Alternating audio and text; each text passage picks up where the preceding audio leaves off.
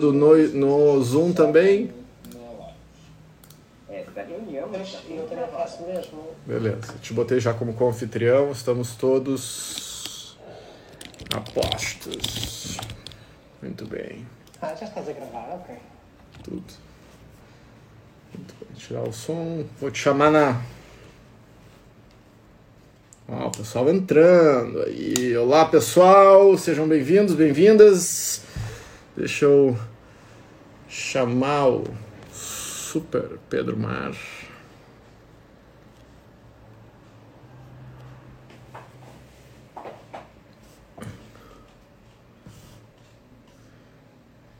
Estamos entrando a mil aqui, as leis da natureza humana, leitura do momento. Que tem o professor Pedro Mar. Ah, tá aqui. Agora sim.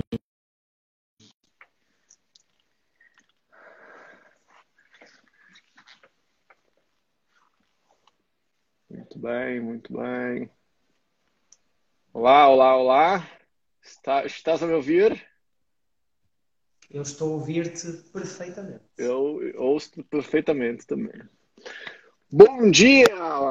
Olha só que alegria. Olha Pessoal só. que está chegando, vamos esperar aí, vamos batendo papo aí devagarinho, vamos esperar o pessoal chegar. Vou deixar eu eh, botar aqui, fixar o comentário.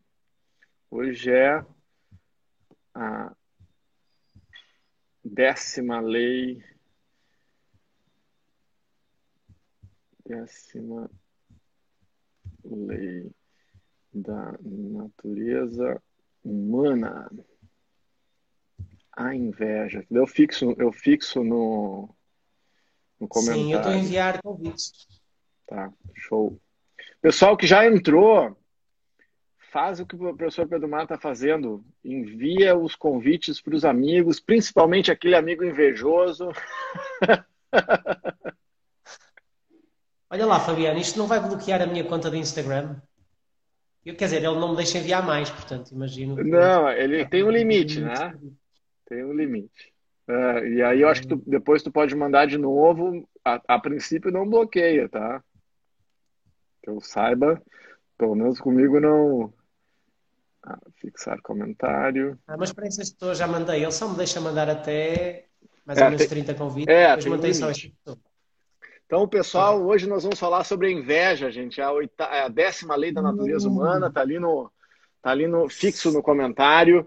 Entra aí no, na setinha ali embaixo e manda para todos os seus amigos e amigas invejosas, família. e tal. Essa está sendo a piada da semana com a nossa com a nossa live sobre a inveja. É assim, envia o convite, envia o convite para ó, a, não sei, mas a, a Rezamo, que é minha aluna querida aí, ela mandou mandou para Renata Marques ali, ó. Não sei se é amiga invejosa, se é só piada. Não, tô brincando. Essa, essa é a nossa piada da semana, é, que, que tem sido. né? Então não precisa mandar só para os invejosos, manda para os amigos que não são invejosos também. Então, ó, para quem não conhece o livro, pela primeira vez aí com a gente, ó, cá, seja bem-vinda todo mundo. Como que nós temos feito? Eu sou o professor Fabiano Gomes, esse outro que vos fala aí em frente é o professor Pedro Mar. Estamos com um projeto que está nos entusiasmando muito, que é o estudo das leis da natureza humana do Robert Greene. Uh, estamos dividindo nossa conversa e as nossas provocações em três partes: é uma contextualização, depois a identificação né, da parte ruim, ou seja, daquilo que não é tão legal, e terminamos aí com um toque de esperança de que é possível nós administrarmos os nossos instintos primitivos de uma forma positiva. Então é isso. Bora começar. Tem gente chegando ainda. Estamos ao vivo pelo Instagram, estamos ao vivo pelo canal do YouTube, pelo canal Professor Fabiano Gomes. Uh, estamos em todas as mídias sociais. Muito bem. Então é isso, gente. Professor Pedro Mário, estou muito curioso para saber os seus inputs sobre a lei da inveja. Estávamos comentando offline que o início do capítulo nos deu um pouco de aflição, né? Porque era porque a história ali da da como é que é o nome da Mary Shelley que escreveu Frankenstein junto com a sua vida, era um troço bem conturbado. Não é à toa, não sei se vocês chegaram a ver, né? todo mundo conhece a novela, né? O Frankenstein, esse, esse romance tal, que ficou famoso como um filme de terror. Mas ela escreveu em função das vivências da adolescência, né? Dessa coisa da fragmentação, do ego, que a gente se transforma e se faz em função dos retalhos que a gente pega de uma pessoa, de outra, e se compõe como uma pessoa única.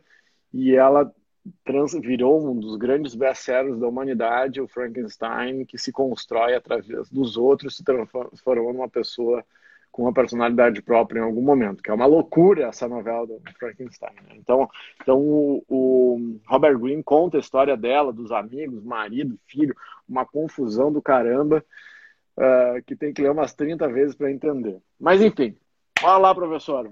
Quero, estou curiosíssimo para te ouvir. Ora bem, a questão da inveja, em primeiro lugar, eu queria começar por dizer que todas as emoções são são naturais e são inatas, nós nascemos com o potencial delas. E por mais que culturalmente tivéssemos sido adaptados para condenar uma ou outra emoção, eu acho importante nós sabermos que elas fazem parte da nossa natureza. Exatamente. É o primeiro, e é o primeiro passo para conseguirmos ter uma relação saudável com elas, é entender o que é essa energia e sem nenhum tipo de, de dogma ou de preconceito acerca do que é essa energia, podermos trabalhar em cima dela para termos resultados que sejam positivos. Então, eu penso que todas as emoções, em algum momento, constituíram um diferencial competitivo para a nossa sobrevivência. Caso contrário, não faria sentido nós termos essas, essas emoções. Sim. Então, ao invés de condenar essa energia, temos que entender o porquê dela e só entendendo o porquê é que nós conseguimos colocar-nos numa posição diferente relativamente àquilo. E, e o mesmo acontece com, com inveja, ou seja, em algum momento, e emoções, eu relembro que são uh, movimentos, ou seja, é, um, é a movimentação do corpo. E quando eu digo movimentação do corpo, é todo um conjunto de sinais, todo um conjunto de efeitos fisiológicos que de alguma forma nos precipitam para fazer uma coisa para sentir ou para dizer uma coisa, que nos precipitam para uma visão do mundo que de alguma forma possam dar um, vazão a um determinado impulso. E nós temos dois impulsos primordiais, que é o da sobrevivência e o da reprodução.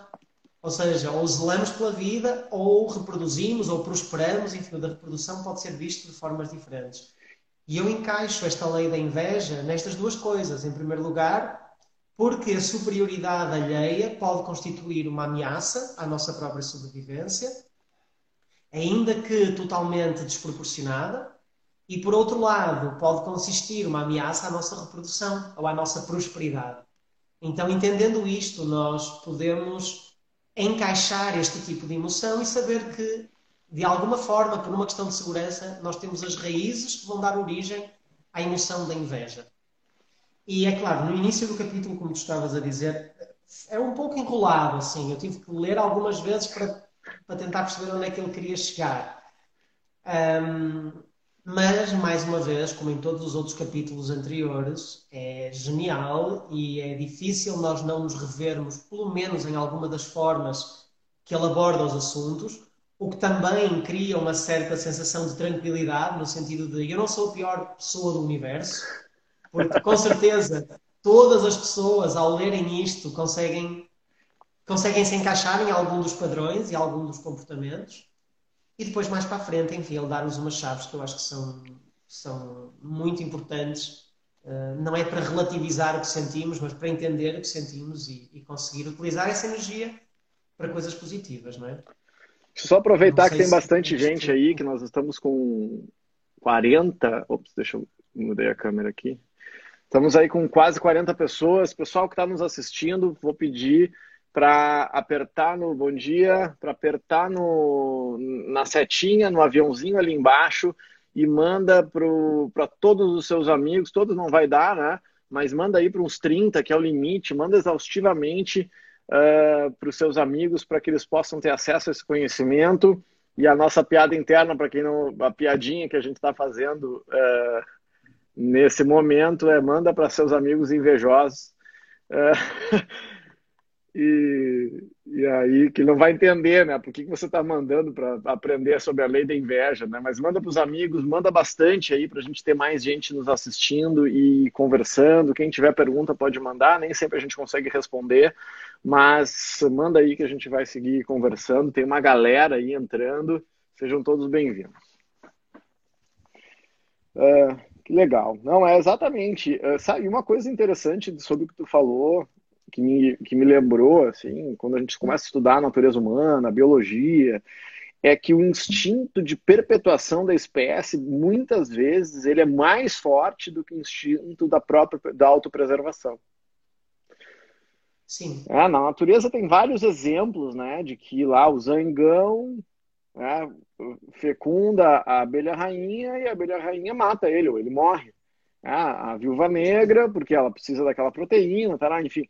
Ah, então, o instinto de deixar a semente, de perpetuar, é mais forte, muitas vezes, do que o de preservação, de autopreservação. E, e eu, eu realmente concordo contigo, eu não tinha pensado por esse lado de, de, de todas essas leis, mas essa especificamente está ligada à perpetuação, preservação, a, a sensação de ameaça eventual que alguém que tem uma performance melhor na, nessa ou naquela um, área nos gere um sentimento de ameaça.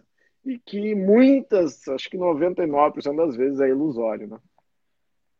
Porque Sim. a gente se sente ameaçado pela própria insegurança, na grande parte das vezes, e não por uma ameaça real.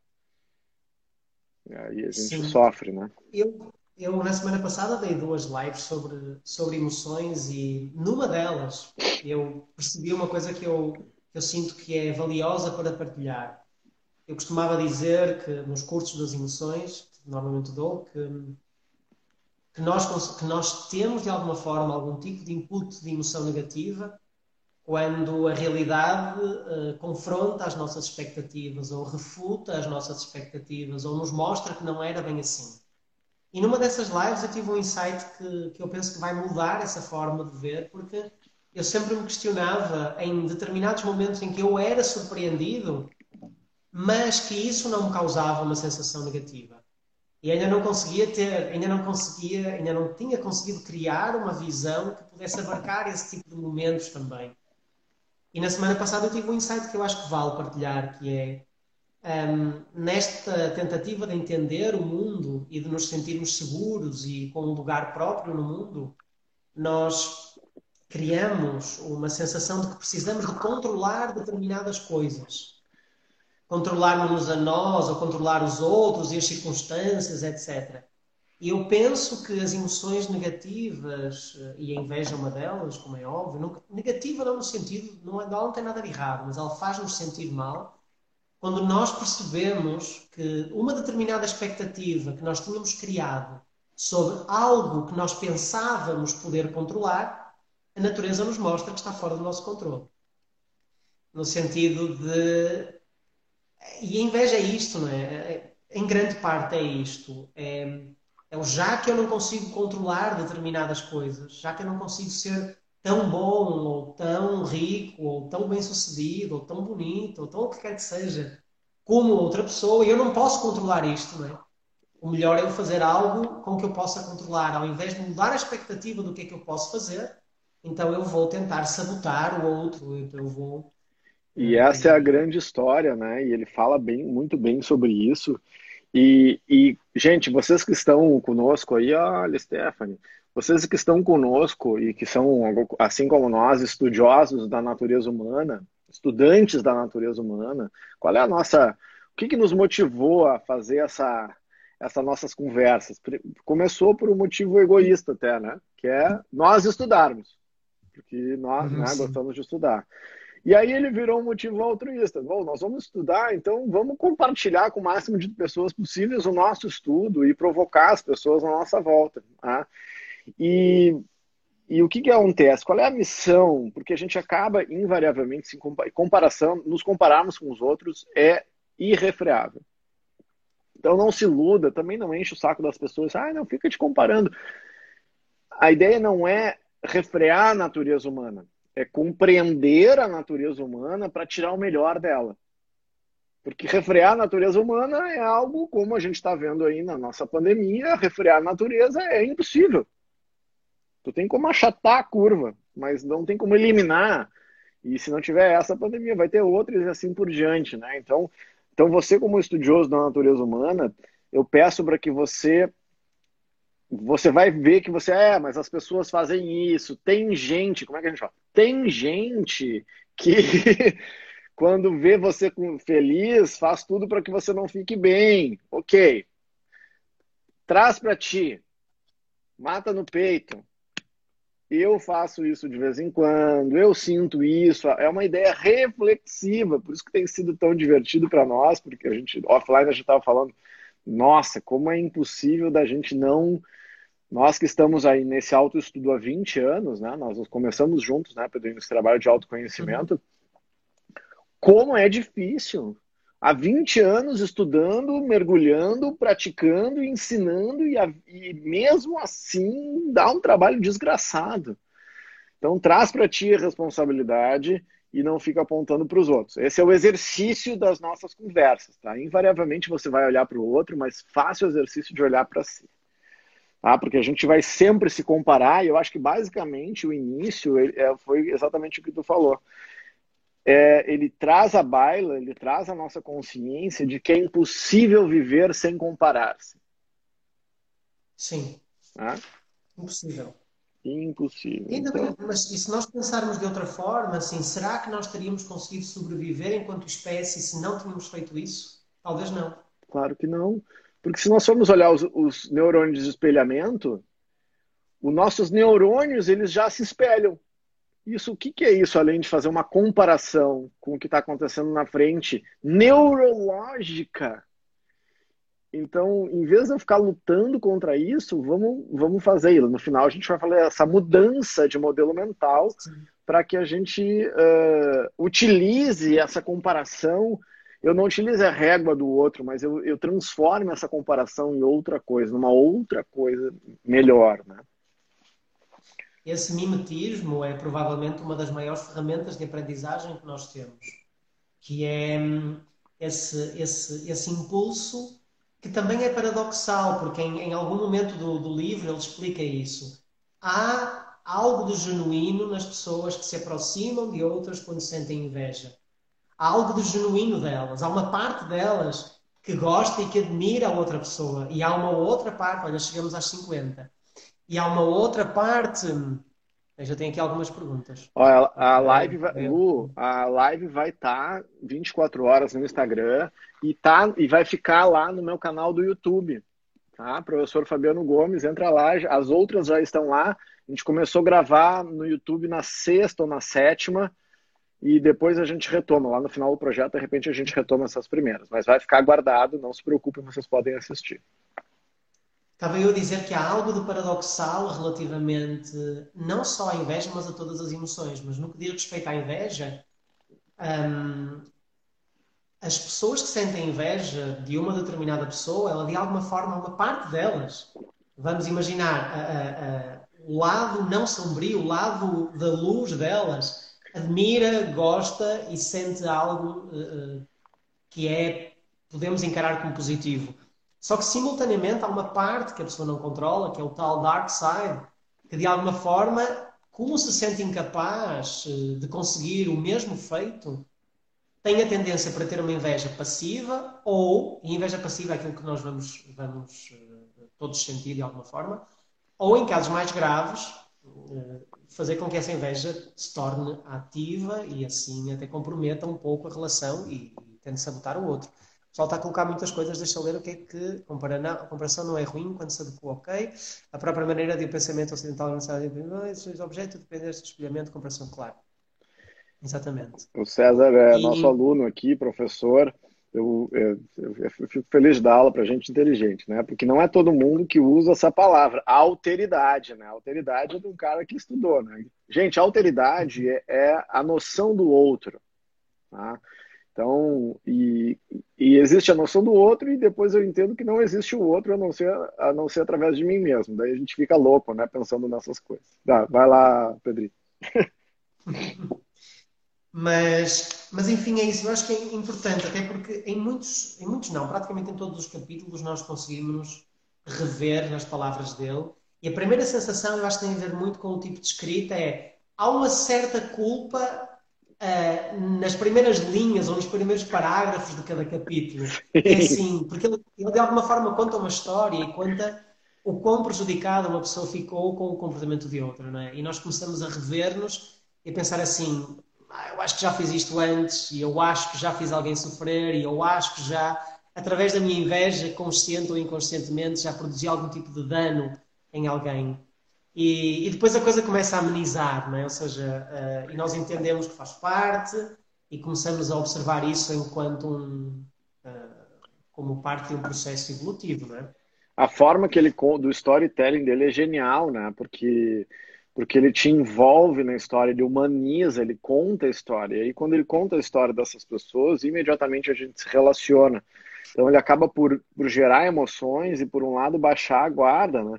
Tem essa frase ali, na, pra, na quem está acompanhando no livro em inglês, está na página 272, é, uma frase do Gore Vidal, que é, que é a seguinte: Every time a friend succeeds, I die a little.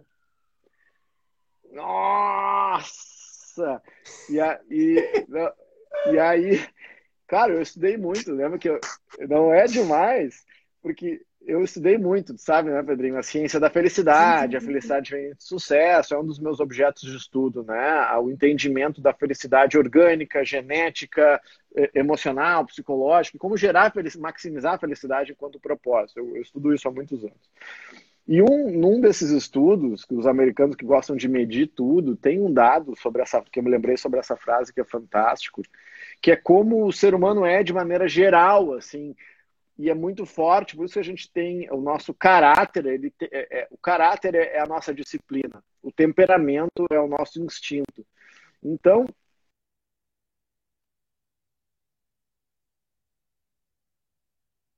tô conexão está instável aqui. Tá, beleza.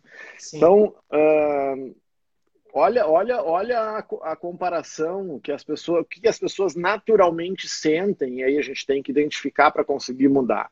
É que, por exemplo, fizeram uma pesquisa que mostrou que as pessoas preferiam ganhar uh, 150 mil euros por ano, desde que os seus pares ganhassem 100 mil euros por ano. Ao, e, eles, e eles preferiam isso a, por exemplo, ganhar, eu ganho 150 ou ganhar 300 mil euros por ano se os meus pares ganharem 400. Isso é da natureza humana. Então, eu, desde que os outros estejam piores do que eu, eu não, eu, eu não tenho problema de não estar tão bem.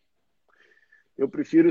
Mas, ah, mas tu pode ficar muito melhor, mas daí os outros vão estar melhor ainda. Daí a pessoa não consegue se livrar dessa comparação e isso é da natureza humana. Bom, sabendo que é da nossa natureza, eu posso fazer melhores escolhas, me trabalhar. Ele fala muito aqui em disciplina. Uma, uma frase que eu, que eu botei agora no meu Instagram, assim, esquentando a nossa conversa, é: a gratidão é um músculo que precisa ser exercitado, senão ele atrofia. E isso é um erro muito comum da maioria das pessoas, é achar que essas coisas não são exercitáveis. Tudo se treina, gratidão se treina, admiração se treina, né? gentileza se treina. Se você não treinar, você vai estar sujeito a um instinto do animal que está dentro da gente. É, a gente acha, ah, não, mas isso tem que ser natural, né, Fabiano? Não, não. Não, não é natural. Natural é o bicho que mata um que mata o outro e tal. É, as pessoas podem até nos ver, mas nunca melhores do que ela. E essa é a transição que a gente vai falar lá no final de como utilizar a inveja ou esse sentimento natural de uma maneira mais produtiva. Essa questão da, da, do querer ver, ver-nos bem, mas nunca melhor do que, do que, elas, e daquilo que tu estavas a falar acerca de, do que é que as pessoas preferem, elas preferem ganhar menos, mas relativamente mais do que outros, do que menos relativamente, mas mais em termos absolutos. Um, isso faz-me lembrar algo uh, que eu penso e sobre o qual eu reflito muitas vezes, que é a questão do valor objetivo e do valor relativo. Exatamente. Há uma dificuldade muito grande em, nas pessoas de conseguir mensurar um valor objetivo de algo. E é muito. Nós estamos tão habituados a comparar coisas, marcas, experiências e opiniões que perdemos a diferença entre a cobiça, a cobiça e a inveja. Sim, um, nós já falamos da, da, lei da cobiça também. Mas penso eu, não já, Fabiano? Sabe que eu não lembro? Há uma, Vou olhar aqui enquanto tu fala. Sim. Uh, love, Covenant, eu acho que sim. Sim, Covenant. Uh, mas estava a dizer, sim, sim, sim. sim. Mas eu, eu, eu, estava a dizer que há uma dificuldade muito grande um, na análise objetiva do valor que as coisas têm para nós. E, e isto é muito simples, como, por exemplo, eu tenho uma ideia fixa de que uma determinada marca é melhor do que outra. Ou eu imagino, outro dia eu estava a falar com o meu sobrinho, ele falava acerca dos processadores do computador para gaming e tal, não sei o quê. Estava ali naquela discussão adolescente e eu de facto não percebia nada do assunto, mas, mas a grande questão é: eu só vou saber exatamente o que é melhor quando eu colocar as duas experiências, independentemente se me dizem que este vale X e este vale 10X, quando eu experimentar os dois e perceber, para mim, a experiência deste é melhor do que a experiência deste. E qualquer outra coisa não é uma experiência, não, não quer dizer que seja, não seja uma informação válida, mas não é uma experiência que seja real. Se eu for a uma aula de dança e pagar 10 euros numa aula de dança e vou a uma outra aula de dança e pago 1000 euros pela aula de dança, eu vou aprender a valorizar mais a aula de dança que me custou 1000 euros e vou comprometer completamente a experiência da aula de dança que me vai custar 10 porque eu não vou ter capacidade de analisar objetivamente o que é que as duas experiências são, porque tem um fator comparativo de preço muito grande. Não e só de preço, nós... mas de imagem. Claro, de tudo. Vou, vou nós não temos capacidade de isolar e dizer assim: eu extraí este tipo de experiência daqui. Objetivamente, isto vale isto para mim. É muito difícil de fazer. Porque a, ima porque a imagem que a gente cria, por exemplo, de uma marca, ela muda a experiência da marca. Isso é muito simples, assim, vou dar um exemplo, que fizeram um teste cego, tá? Com, uh, com os carros da Toyota. Por exemplo, Toyota, daí tem o Lexus, que é o, a, a, a, o high-end da Toyota, né? O Lexus é, o, a, é a, versão premium da Toyota. Daí fizeram um teste cego, as pessoas não sabiam, não sab... botaram dois Toyotas ou dois Lexus e diziam que um era Toyota e outro era Lexus. A experiência, Mitterfreude, é, a experiência... Essa é quando o outro. Isso. Né? A gente vai a gente vai falar sobre Mitterfreud um pouquinho mais no final. Então a experiência que eu tenho, por exemplo, se eu sou Apple mania, eu, eu tenho uma expectativa, eu tenho uma vivência de experiência melhor se eu gosto da marca. Se eu acho que, ela, que aquela marca é premium, a minha experiência por si só vai ser melhor. Vou, então as pessoas testavam dois Corollas um dizia que era Lexus, outro dizia que era o Corolla. A experiência que a pessoa tinha achando que era Lexus era melhor. Porque eu construo uma experiência diferente dentro da minha consciência, nessa caixa hermética, que, que é só minha. Então, se eu acho que é Toyota, a minha experiência é pior. Se eu acho que é Lexus, a experiência é melhor. Então, ó, olha a loucura. A loucura. Também, se eu, se, eu, se eu tenho a expectativa que aquela a gente pode falar outro, outro dia sobre, a, sobre o poder da mente sobre a matéria, porque a nossa mente ela muda muito né? A experiência. Quer dizer, na real, a experiência só é dentro da mente. Né? Então, só para a, a, lei da cobiça, ela tem muito mais a ver rapidamente, tá, com a questão dos espaços. Então, pessoa, se a gente está muito presente a gente não cobiça, uh, nem gera cobiça, a gente está tá ausente, a gente gera, então tem uma, uma, uma, questão a ver com os espaços que a gente gera para as pessoas ou não, tá? Só porque a Bruna perguntou ali, mas cobiça e inveja são coisas diferentes, sim. Sim.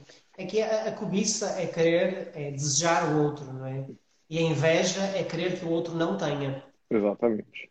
Ou seja, é, inveja é, pode chegar a uma inveja ativa de sabotar o sucesso do outro ou de manipular as circunstâncias para que o outro se dê mal. É. É?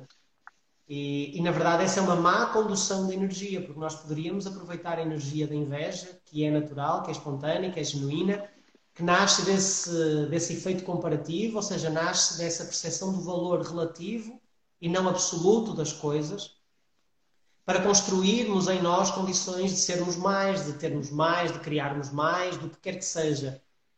E, e, aliás, essa é uma, das, essa é uma das, das estratégias que vamos abordar no final para, para vencer essa lei, não é?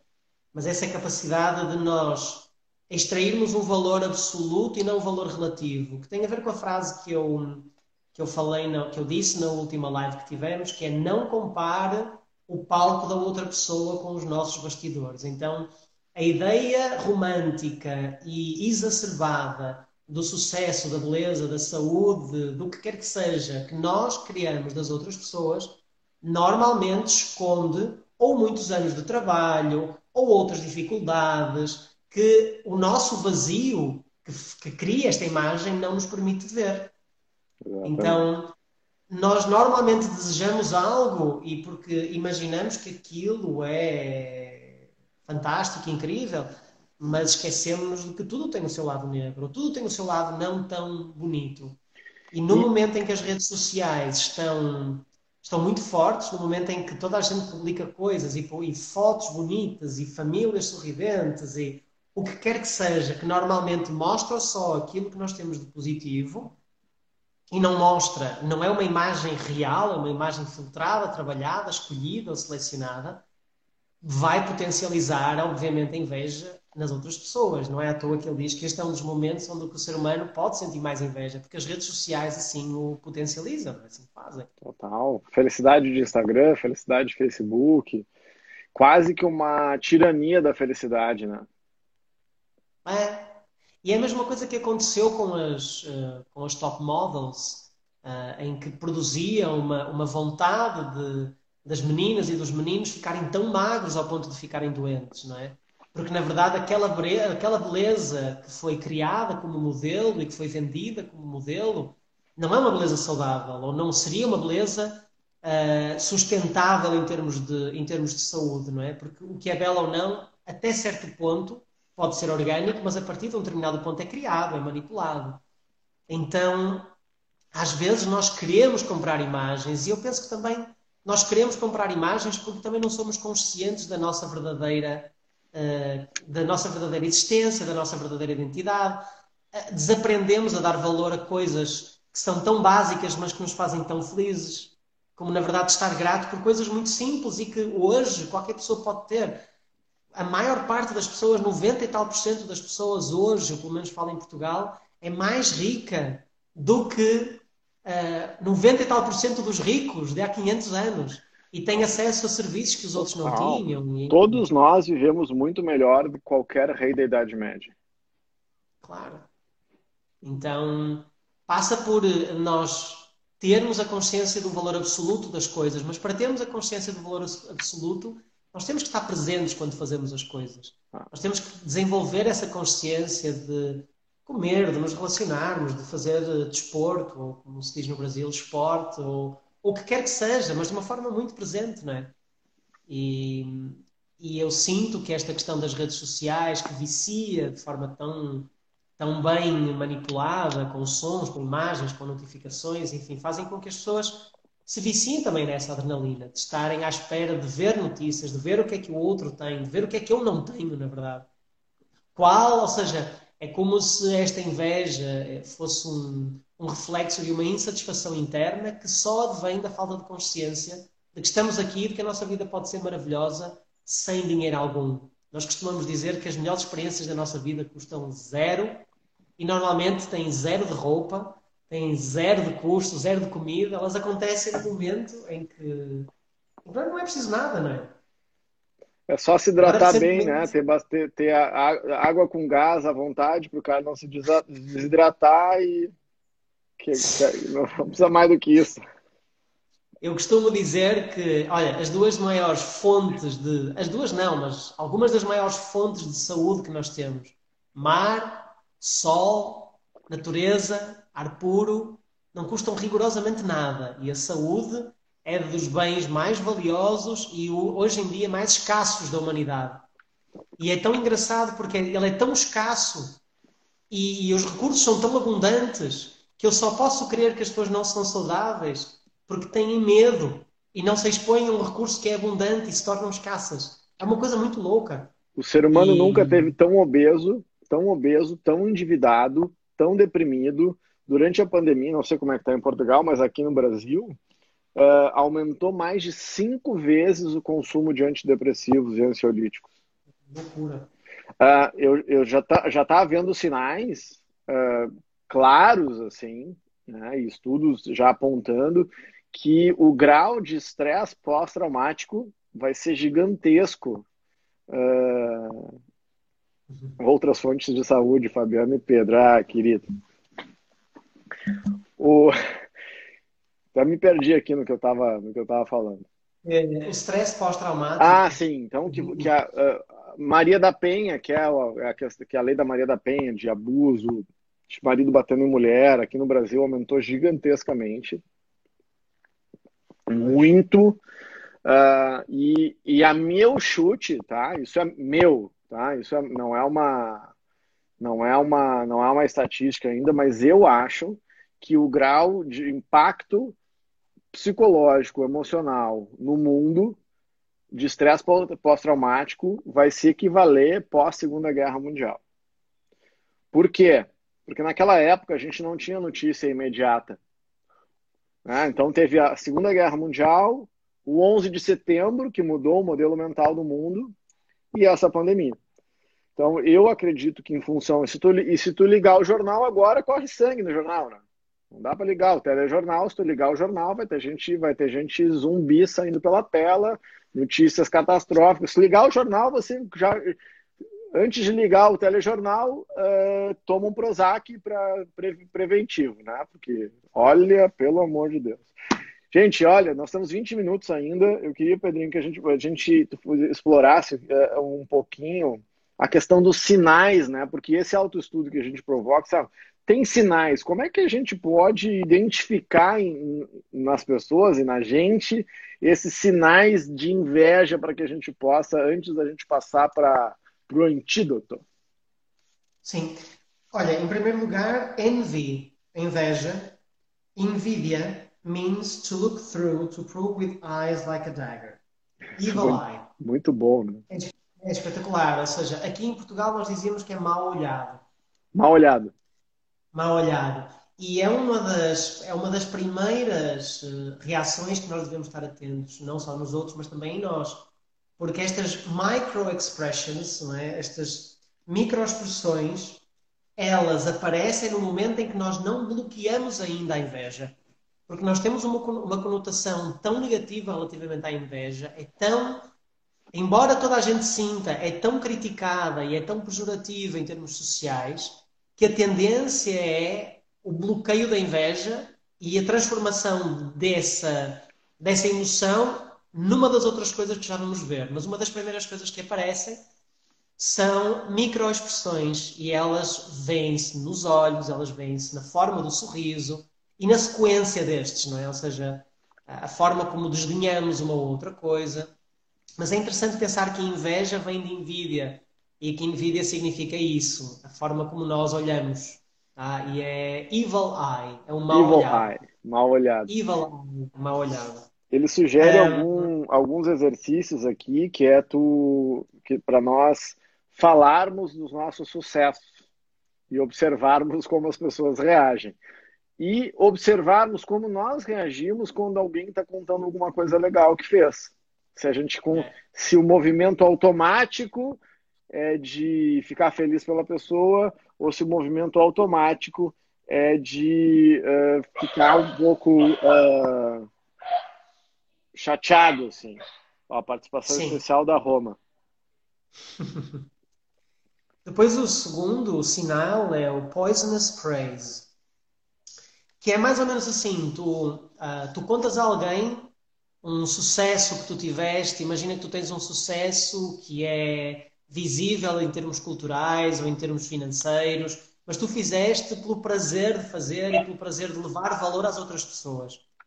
E a outra pessoa, ela, ela dá, o, o dá, dá-te os parabéns, mas ela secciona esse teu sucesso para uma ambição financeira, por exemplo.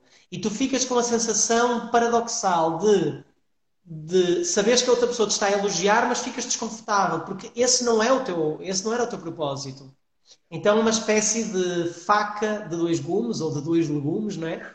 Que, que nós sentimos um certo desconforto e, por outro lado, também nos deixa sem defesas, porque na verdade nós não podemos criticar esse tipo de, de, de frase, porque na verdade a pessoa está-nos a dar um compliment, está a dar um enfim, está-nos a dar parabéns daquilo. E o que é estranho, mas internamente fica uma sensação de desconforto, que é porque é que eu acho que eu não me sinto bem com este tipo de, de elogio? Ah. Alguma coisa dá estranha neste tipo de elogio. Então, esse é, é, é, um, é um elogio venenoso, digamos assim. Acho que essa é a melhor, a melhor tradução.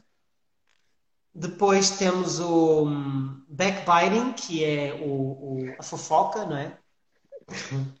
Enfim, e aqui eu acho, eu acho interessante porque o que fazer quando alguém uh, fofoca uh, uh, sobre nós, não é? E o mestre conta a história de Alexandre o Grande de voltar de uma daquelas jornadas de conquista empreitadas para resolver uma questão de fofoca na, na Alexandria, não era? Sim, é, acho que era com a mãe dele, né? Uma coisa assim na Macedônia que tinha ficado. É. Ou seja, ele, ele, ele dar-se ao trabalho de voltar de uma dessas empreitadas para resolver uma questão de fofoca, porque era o importante. Cara, com, o cara era Alexandre o Grande, estava conquistando o mundo, chegando na Índia e teve que voltar para resolver uma fofoca. E não tinha, e naquela época era tudo por carta, né? Em mensageiro, né? não tinha WhatsApp, não tinha nada. Imagina isso. O cara parou, o imperador parou o império para resolver uma fofoca. A loucura, não é? Então, essa é outra. Hum esse é outro indicador e, enfim, acho que de alguma forma faz parte da, da, da, tradição cultural, mas eu li uma coisa que, que era interessante, que era, deixa eu ver se eu encontro aqui, ah, exato, é que ele, ele disse quando nós criticamos alguma coisa ou alguém e nós próprios vemos que não encontramos nada de positivo nessa pessoa, é um indicador. Tipo, porque, como assim? A pessoa não tem nada de bom, a pessoa não tem nada pelo qual seja elogiada, então é de desconfiar, não é? Não tem pessoa que não sirva para nada, nem que seja para um mau exemplo, né? Exatamente.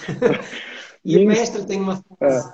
Fale. O mestre tem uma frase que é, que é muito. que reflete isso, que diz assim. O professor de Rose tem uma frase que diz isso, que é.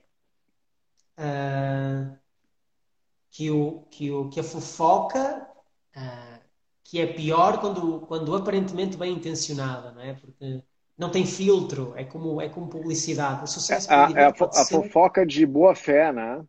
É, se eu acho que é verdade, alguém me contou alguma coisa, eu, eu acho que é verdade e eu passo adi adiante claro. acreditando que é verdade. O rastro devastador de uma fofoca uh, tida como verdade é surreal, porque, porque quando é mentira, o, nós de regra, de alguma forma, conseguimos captar a malícia na história. Agora, se a pessoa que te conta acha que é verdade, ela vem desprovida dos elementos que podem fazer com que tu detecte aquilo. Sim. Então, inclusivamente, ah. é uma inclusivamente é uma eu já eu já senti em alguns momentos da minha vida esse tipo de estratégia que é alguém fazer uma fofoca de uma outra pessoa, mas colocando valor inicialmente na relação, que é eu gosto muito desta pessoa, eu sou muito próximo dela, uh, eu confio muito nela, mas. Porque de alguma forma isto tira a capacidade de ataque. Que assim, se esta pessoa que conhece tanto, que é tão próxima, que tal e tal e tal e tal. Nossa, portanto, é conheço é muito bem, é. Conheço muito bem. Tá, começa é assim. É. E é, deturpa, e, é, e é de alguma forma uma manipulação de uma, de uma fofoca para lhe dar credibilidade, não é? E, eh, enfim, é, é um dos sinais de inveja. Depois tem outro, o de push and pull, que é na verdade é, empurra e puxa, não é? Ou seja, é, é, o tipo de relacionamento que hum, ora está muito perto, ora está muito longe, com crítica. Ora está muito perto, ora está muito longe. É uma espécie de. Montanha russa emocional, né? Aquela é o, é, é o padrão de maníaco depressivo, né? Claro que tudo tem níveis, né? Mas de bipolaridade, que a pessoa, quando está na, na, mania, né? no, no hype, é a pessoa mais envolvente do mundo, e quando desceu é, é, é ruim muito ruim, e aí te manipula com muitas vezes as pessoas que têm algumas, claro, estou falando aqui de sociopatias, né?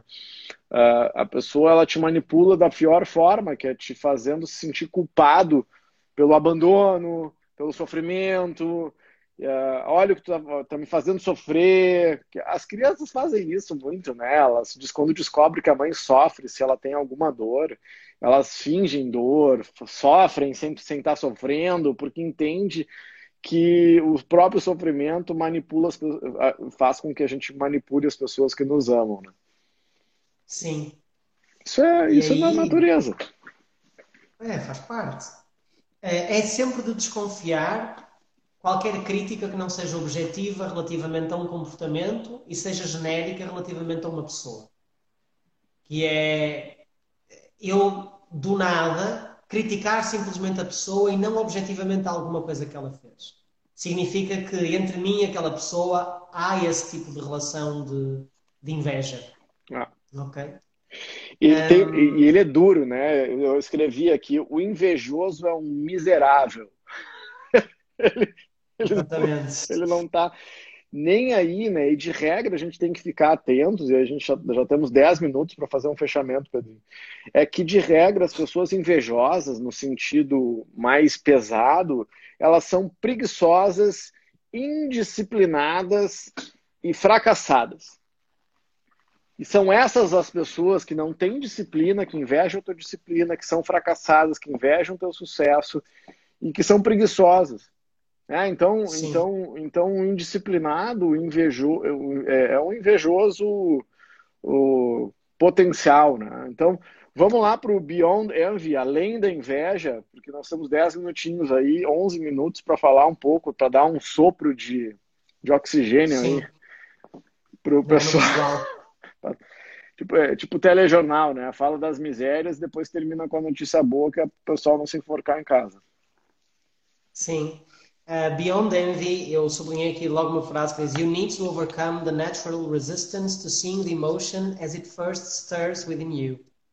E que é e que é aquilo de nós, em primeiro lugar, aceitarmos que, que a inveja é algo que é algo que pertence a todos e que, e que está na nossa natureza, porque só aceitando é que nós vamos conseguir identificá-la. Senão, o nosso comportamento consciente vai reprimi-la nos primeiros instantes e ela vai passar, vai se transformar numa outra coisa. Reprimiu-te governar. É. Eu, antes é... de ler o capítulo, deixa eu fazer uma confissão aqui. Você tá, ah, vou ler esse capítulo. Eu disse, nossa, pô, inveja é uma coisa que eu acho que eu não, não tenho isso presente na minha vida, né? Daí ele destrinchou esse negócio dessa forma, me senti um invejoso do caramba. Claro, não, não sociopata invejoso, mas várias condutas aqui que aí eu entendi que derivavam da minha insegurança. Né? Porque ah, então não é essa inveja é, ferina, assim, mas se eu estou com medo, se eu estou inseguro, se eu tenho medo de não ser amado, vários medos assim acabam gerando uma conduta que é inveja. Olha a luta rindo aí. É, pois é. Então a gente tem que olhar para o próprio umbigo. É, vai lá, Pedro. Um, as estratégias, move closer to what you envy. E, e, na verdade era aquilo que estávamos a, a, a, explicar há pouco, que nada é tão perfeito quanto parece. E aquilo que nós invejamos à distância, quando conhecemos de perto, nós começamos a, a sentir alguma, alguma empatia, alguma compaixão por pessoas que aparentemente são modelos de sucesso, mas têm outro, tantas outras coisas que são tão difíceis. Então, esta, para quem tem coragem para enfrentar, é aproxima-te do objeto de, de inveja e vais perceber que as coisas não são assim tão fáceis ou que as coisas deram muito trabalho ou vais aprender as entrelinhas para tu próprio aprenderes como se faz. Eu acho que isto é, é preciso ter coragem. Ele diz aqui, tu tem inveja daquela da família, da outra pessoa, passa um tempo convivendo com aquela família, porque vai, a inveja vai passar rapidinho. Exatamente. É, vai lá. A vai, segunda, a segunda tá... estratégia. Hum. Diz, diz, diz. Não, disse, vai lá, tá. Tinha um personagem do Chico Anísio que fala, tá com pena? Leva para ti. Porque era um... é, tá com pena? Leva pra cá. É, tá com pena dela? Leva para casa. Leva para casa. Olha, entregando a idade aqui. Uh, a segunda era engage in downward comparisons, que na verdade é, ao invés de estarmos continuamente a compararmos-nos com pessoas que têm mais, ou que são mais, ou o que quer que seja, é dedicarmos um tempo também a observar as pessoas que têm menos e que são menos, porque isto torna as coisas muito mais relativas e facilita o processo de estarmos gratos pela nossa condição atual, que eu acho que é que é uma das, que é uma das chaves, é, é, é a gratidão. E ele, inclusivamente, ele, ele diz que isto não só estimula a empatia por aqueles que têm menos, mas que engrandece a gratidão por aquilo que nós temos. E a gratidão é o melhor antídoto para a inveja. A gratidão é o melhor antídoto. É o melhor antídoto para a inveja. E escrever uma lista das coisas que nós damos por garantidas e que de alguma forma já não valorizamos. E tem a ver com aquela questão da valorização de relativa e da valorização absoluta daquilo que nós, daquilo que nós temos, não é? Uma coisa que eu achei muito aqui... legal aqui, só para é que ele sai desse senso comum. Ah, não fica se comparando, não fica se comparando. Ele disse, não, entende que comparar-se é da nossa natureza e utiliza isso em prol da saúde da tua saúde mental, física, emocional e mental. Então, para de negar e tentar fazer força para não te comparar. E entende que tu não pode te comparar com a régua do outro, mas que é natural isso. Tá? Então, então usa isso a teu favor. Tá? Isso, isso, isso é mesmo genial, porque a sensação que nós temos é que acordamos conscientes num corpo cuja natureza não nos pertence nós consciencializamos-nos das emoções e dos nossos comportamentos e das nossas tendências. E eh, aí está alguém muito feliz, não é? Sim, agora eles, é, chegou um chegou um motoboy aqui eles, e, eles, e eles não gostam de moto e coisa. E então é, é nós nos consciencializarmos destes processos e destas tendências em nós. E isso é exatamente não reprimir, é desreprimir. Ou seja, se a tendência de compressão está lá, então vamos trabalhar esta, esta tendência e o compararmos com quem está na outra esfera ou no outro espectro deste gráfico também é interessante, não é? E depois aquilo que a Ana Müller, que eu penso que foi ela que, que, estava a perguntar, que havia uma, uma expressão alemã que refletia tirar, extrair regozijo da dor do outro e o seu contrário, extrair regozijo do sucesso do outro. É o Schadenfreude, Schadenfreude e Mitfreude, que é, é, é, isso, é, a satisfação na dor, o Schadenfreude, e o Mitfreude é a satisfação no prazer do outro. No prazer do outro. E, e ele diz aqui uma frase que é espetacular, que é uh, o animal mais baixo... Uh, ele fala da serpente, né? Uh, the lowest animal can imagine the pain of others. Yeah. É, é, o animal mais baixo pode imaginar a dor dos outros, mas imaginar a felicidade dos outros e regozijar-se com isso, é, it is the highest privilege of the highest animal. Só está disponível como privilégio para os animais uh, de maior estatura, não é? Então, nós temos isso como um objetivo que é eu, eu ficar feliz com o sucesso do outro e se eu conseguir replicar isso na minha vida, isso significa que uh, eu vou estar muito bem acompanhado das minhas emoções e, enfim, isso de alguma forma reflete uh, uh, a expansão da nossa lucidez, não é? Eu tenho um mantra, que, eu tenho um mantra que eu uso, Pedrinho, que, enfim, que faço aqui meu agradecimento já antes do final, estamos quatro minutos aí, é que uh, e que eu ouvi uma vez um amigo meu falar e que me marcou muito, é uma frase simples: o sucesso dos amigos me fortalece. E, e, e, tem vezes que eu, vou dizer, tem vezes que a gente que não é tão fácil, mas é um exercício. Mas eu, eu genuinamente acordo todos os dias torcendo pelos meus amigos. Né? Então, o sucesso dos amigos nos fortalece é um mantra que eu tenho guardado no meu coração, assim, e é, acho que é um motivo dessa nossa admiração mútua aí, um tá sempre torcendo pelo outro, né, se um deixa a bola cair, o outro, né, não, é, segura, né, não entrega, agir de tal forma que tu sabe que se teu amigo for bem, tu também vai bem, então acho que é por aí, né. É.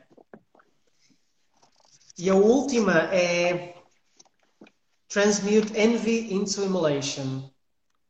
E é aquela coisa de, que tu estavas a falar há pouco, das pessoas mais preguiçosas e mais indisciplinadas são aquelas que têm maior probabilidade de sentir inveja. Porque a disciplina dá-nos uma sensação de poder. Então, quando nós somos disciplinados com os nossos próprios, com as nossas próprias questões e com aquilo que nós queremos conseguir na vida ou conseguir mesmo crescer, nós temos uma sensação de poder real, de, de controlar aquilo que está dentro da nossa esfera, esfera de controle. Então nós não estamos a tentar controlar coisas que estejam fora. E, e, só essa questão de estarmos motivados com o nosso próprio sucesso ou com a nossa própria melhoria faz com que a nossa atenção esteja colocada onde ela deve estar colocada, que é o que é que eu posso fazer para melhorar? E não em sabotar os outros, porque eu não consigo lá chegar, então é mais fácil sabotar o sucesso deles do que eu me esforçar para lá chegar.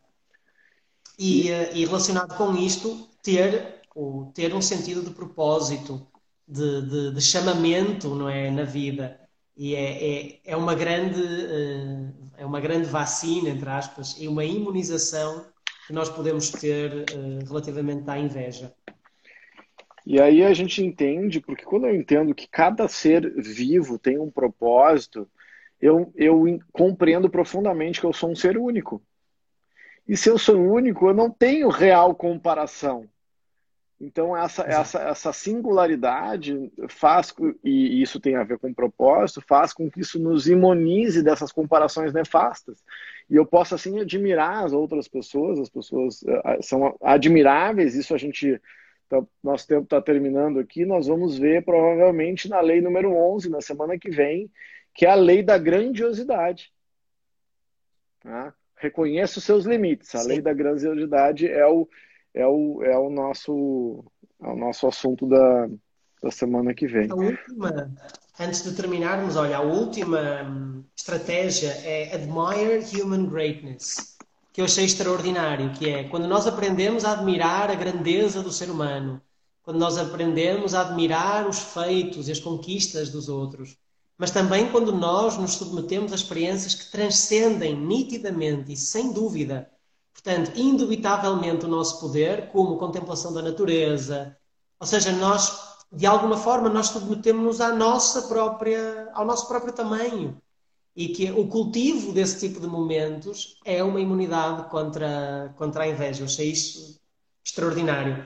Finally, it is worth cultivating moments in life in which we feel immense satisfaction and happiness divorced from our own success or achievements. Que é isso, é tirar regozijo de momentos que não têm nada a ver com o nosso próprio sucesso, como aquilo que nós fazemos, ir contemplar um pôr do sol, como contemplar algo que, que de alguma forma uh, não fomos nós que conquistamos, não é? E perceber que o nosso papel no universo talvez seja, uh, não seja assim eh, tão extraordinariamente, enfim, poderoso como aquilo que queríamos tem, Tem algumas. Esse livro eu me lembrei de relacionei bastante com o livro da Carol Dweck, que é o Mindset, né? Uh, falando sobre essa da importância dos pais uh, educarem os filhos para serem independentes, né, e não fazerem todas as vontades dos seus filhos e, e para que eles possam se construir com as pernas fortes e serem donos de si. Ah, porque muitos pais vêm, têm o filho como propósito, mas o filho não, ele, ele é um ser independente, que vai se tornar independente pelo menos. Então, acho que eu vi a, a Rezamo aí, que é psicóloga, entende muito disso, né? Então, a importância de desvincular a, a, sofrimento e frustração, né? Lidar com frustração é fundamental para que a gente se construa enquanto pessoa. Se lida com a frustração, se frustrando, né? Enfim. Gente, 27 segundos. Vemos vocês na semana que vem, mesmo bate-horário, mesmo bate-local. Beijo no coração. Estamos lá na, no canal do YouTube. Tá? Beijo no coração. Vou encerrar aqui e até breve.